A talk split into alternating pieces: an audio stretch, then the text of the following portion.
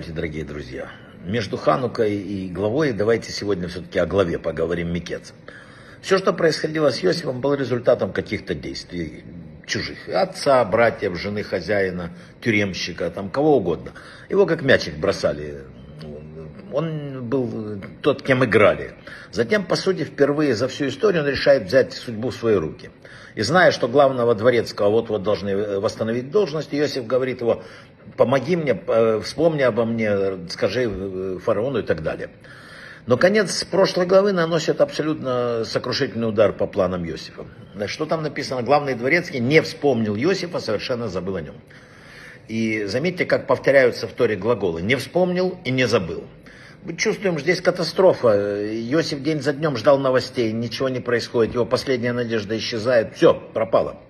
Именно тогда, когда он понял, что все уже, казалось бы, конец, фараону снятся два сна, которые никто не мог истолковать, и, наконец, дворецкий напоминает ему о человеке, который он встретил в тюрьме.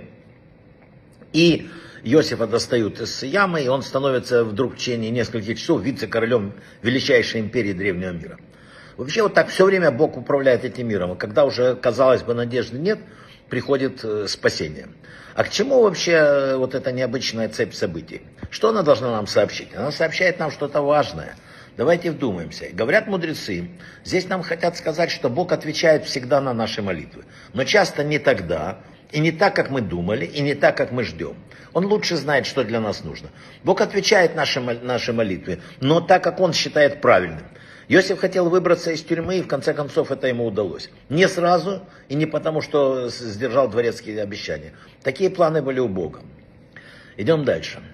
Иосиф узнал своих братьев, они его не узнали. Братья не узнали Иосифа прежде всего потому, что позволили своим чувствам следовать тем, за тем, что они видели. А что они видели? Они видели там, правителя империи, вот, вот, та, вот та разноцветная рубашка, которая была на Иосифе, разожгла в их сердце зависть по отношению к младшему брату.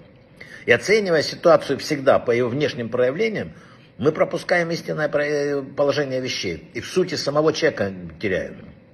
Более того, такая философия может скрыть от нас все, что угодно, даже самого Бога, поскольку мы не видим Бога никогда, мы слышим Его. Вот почему главное в иудаизме что? Шма Израиль, слушай Израиль. По той же причине, читая эти строчки, мы прикрываем э, рукой глаза. Почему? Внешне обманчиво. Одежда скрывает личность от глубокого понимания, будь то Бога или человека, необходимо слушать, слушать, глаз, уши держать открытыми. А, еще одна история. Яков упрекнул своих детей, зачем вы причинили мне зло.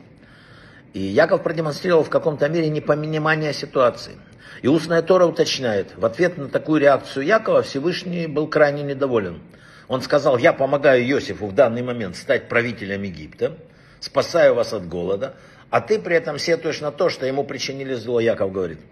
И так всегда в нашей жизни. К сожалению, мы видим только внешнюю канву, и нам кажется, что вот все не так.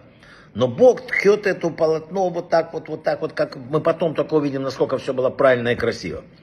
Вообще этим устная Тора наставляет нас, что не все зло, что может показаться злым.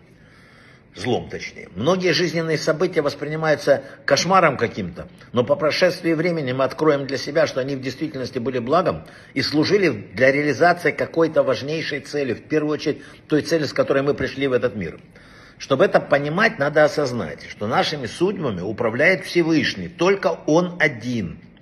А Творец не может желать людям зла, это его дети. Он источник добра. Если он подвергает человека постоянным испытаниям, то только потому, что эти испытания человеку необходимы для той будущего.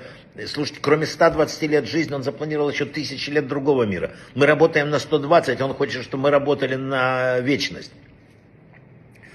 Чтобы это понимать, надо еще раз говорю, осознать. Всевышний, Он всем управляет. Тот, кто понимает это, не впадает в отчаяние, не обвиняет судьбу в своем невезении – он делает все, чтобы преодолеть невзгоды и препятствия, конечно же. Но видит, видит совсем другое.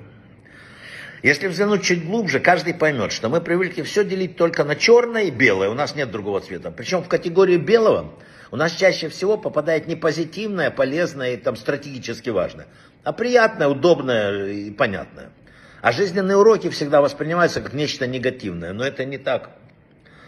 Дело в том, сказали мудрецы, что мы развиваемся, преодолевая какие-то преграды. Только так мы развиваемся. Только в трудностях рождается человек. Так устроен мир. Чтобы научиться чему-то хорошему по-настоящему, нужно порой, написано, пройти огонь, воду, медные трубы, как в сказке.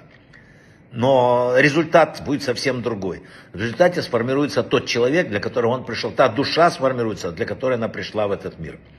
И через 120 лет человеку станет ясно, в связи с чем это происходило одно, другое или третье. В этом урок главы Микец. Браха вы от слаха, всего самого-самого лучшего.